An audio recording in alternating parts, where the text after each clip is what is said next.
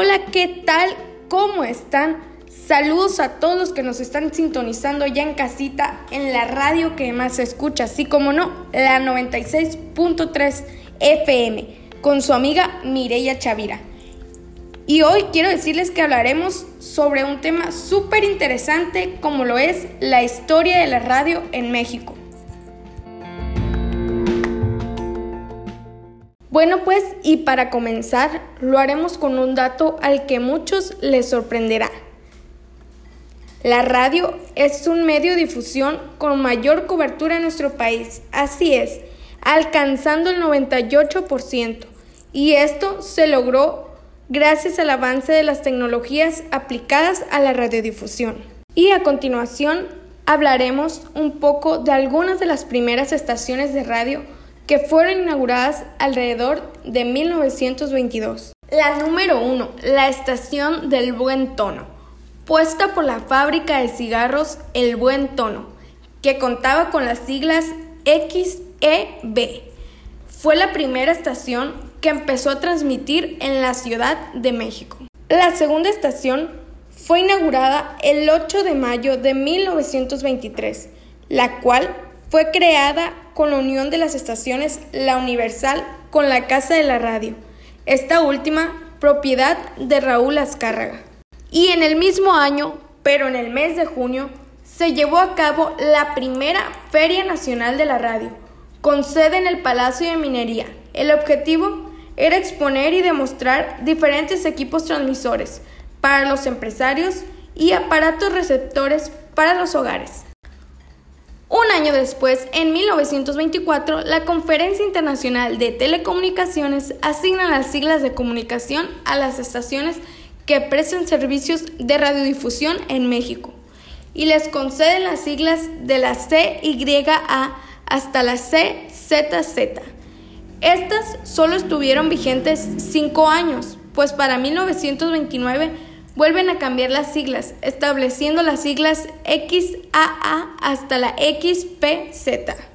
Por consiguiente, la Secretaría de Comunicaciones y Obras Públicas decide distribuir los indicativos de llamadas a las siglas XA, que son asignadas a servicios de radiocomunicación para aeronaves, mientras que las siglas XB son para servicios generales y para radiodifusión XE y el día 18 de septiembre de 1930 inicia sus transmisiones la XCW. Esta emisora marcó un periodo final de transmisiones de prueba e inicia una nueva etapa para la radio en México. Cabe mencionar que la famosa W es la primera estación que desarrolla estrategias de publicidad para incidir en el consumo cotidiano de la población, lo que permite obtener ganancias extras por la venta de espacios para su transmisión.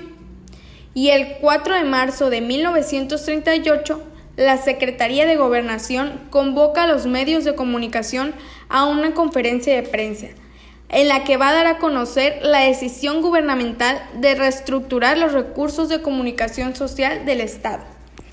Esta reestructuración es posible gracias al sistema de comunicación social del gobierno federal que estará constituido por tres institutos, uno de radio, uno de televisión y otro de cinematografía. El objetivo gubernamental era agrupar los recursos del Estado en tres entidades que tengan el estatuto de organismos públicos con personalidad jurídica y patrimonio propio. De esta manera surge el Instituto Mexicano de la Radio, IMER el Instituto Mexicano de Televisión con las siglas IMEVISION y el Instituto Mexicano de Cinematografía con las siglas AIMCINE. En 1990, la irrupción en el mercado de aparatos radiofónicos de nueva tecnología como los modulares, los Wallman o los estéreos para automóvil fortalecieron la preferencia por la radio FM. Esto ocasionó la pérdida de auditorio para la radio AM, esta tuvo que fortalecer su producción de programas hablados para atraer al público que buscaba en la radio opciones diferentes a las musicales. Gracias a eso, las transmisiones se reproducieron, aunque la preferencia por FM mantiene su predominio con el 55%. Y durante el sexenio de Carlos Salinas de Gortari se dan un impulso a las nuevas tecnologías de radio y televisión en México, ya que el gobierno emite diversas disposiciones jurídicas para facilitar el acceso a las empresas mexicanas a los más recientes avances tecnológicos. Y en el segundo lustro del 80 se comienza a desarrollar en el mundo una nueva tecnología denominada radiodifusión sonora digital. Se trata de una transmisión abierta, es decir, gratuita. Y bueno, pues con esto concluimos después de haber dado un recorrido por la historia de la radio en México nos damos cuenta que las tecnologías nos han permitido que la radio siga siendo un medio masivo con un alto número de radioescuchas.